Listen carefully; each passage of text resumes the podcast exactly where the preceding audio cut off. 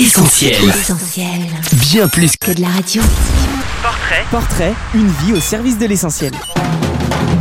Il n'y a encore pas si longtemps, c'est son portrait qui apparaissait sur les billets de 5 livres au Royaume-Uni, surnommé l'ange des prisons, admiré par la reine Victoria. Cette illustre Britannique s'est faite connaître dans son pays et bien au-delà de ses frontières grâce à son mouvement de réforme des prisons. Voici tout de suite le portrait d'Elizabeth Fry. Elizabeth Fry naît en 1780 au sein d'une famille quaker. Adolescente, elle accompagne sa famille à l'église sans réelle conviction et par obligation. Pourtant, c'est en se rendant à un culte à contre-cœur, à l'âge de 18 ans, que sa vie connaît un véritable bouleversement. Le message biblique apporté par William Severy, un prédicateur américain de passage, est une révélation pour elle. Radicalement, le caractère de la jeune fille change. Une transformation remarquée par l'une de ses sœurs qui écrit à son sujet Son caractère s'est beaucoup amélioré. Elle est active, charitable pour les pauvres, aimable et attentive pour nous tous.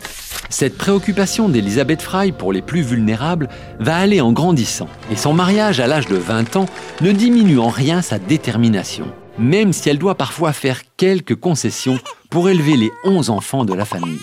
Impliquée dans différents domaines de l'action sociale, c'est surtout son engagement pour réformer le milieu carcéral qui va la rendre célèbre. À cette époque, les prisons sont surpeuplées et dans un état déplorable. Rares sont ceux qui s'intéressent à la condition des détenus. C'est après avoir visité la prison londonienne de Newgate en 1813 qu'Elizabeth Fry décide d'agir. Choquée par les conditions sanitaires épouvantables et la violence qui y règne, elle va tout faire pour améliorer la situation des femmes détenues et le sort des enfants nés en prison.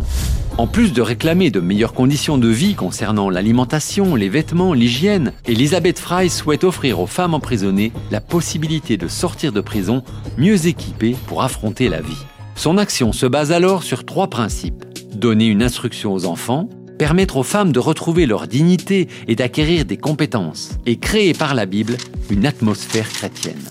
Mais la voix de l'ange des prisons, comme on la surnomme, va retentir bien au-delà des cachots. En 1817, devant la Chambre des communes, Elizabeth Fry expose les conditions de vie dans les prisons d'Angleterre, devenant ainsi la première femme à témoigner devant le Parlement britannique. Toute sa vie, Elizabeth Fry militera pour que des réformes importantes soient engagées et que le traitement des prisonniers devienne plus humain. Grâce à son influence, une loi est adoptée en 1823, le Jails Act, un premier pas pour l'amélioration des prisons. La philanthrope chrétienne crée aussi une école pour les enfants de détenus et une association qui aura un rayonnement international, la Société des Dames britanniques pour la promotion de la réforme des femmes détenues. Animée d'un véritable élan humanitaire, elle fonde également une école d'infirmières, un refuge de nuit pour les sans-abri à Londres et embrasse la cause abolitionniste. La qualité de son travail recevant une certaine reconnaissance, Elizabeth Fry est amenée à voyager dans différents pays d'Europe. Elle découvre les systèmes pénitentiaires européens et rencontre des ministres, princes et souverains tels que Frédéric Guillaume IV de Prusse ou encore le roi de France Louis-Philippe Ier et son épouse, à qui elle offre son recueil de passages bibliques. Malheureusement, tous ces voyages ont raison de sa santé. Épuisée par la vie qu'elle mène, Elizabeth Fry décède en 1845 à l'âge de 65 ans.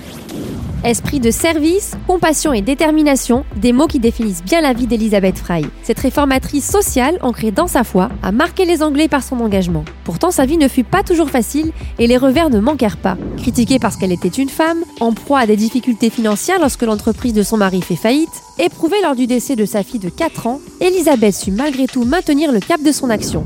Elle aimait rappeler que Dieu était son soutien. Son leitmotiv, rester humble, fidèle et persévérante, avec pour première préoccupation de toujours mieux le servir, c'était d'ailleurs pour elle la source d'une grande joie. À travers sa volonté inébranlable de réformer le système carcéral tout au long de sa vie, Elizabeth Fry a mis en pratique ce verset de la Bible Celui qui souffre a droit à la compassion de son ami, même quand il abandonnerait la crainte de Dieu. portrait, Une vie au service de l'essentiel. Voilà, c'est fini pour ce portrait inspiré de l'excellent livre de Nicolas Fouquet Ils ont aimé leur prochain, une collaboration BLF Édition et Celle France. À bientôt sur Essentiel pour d'autres portraits.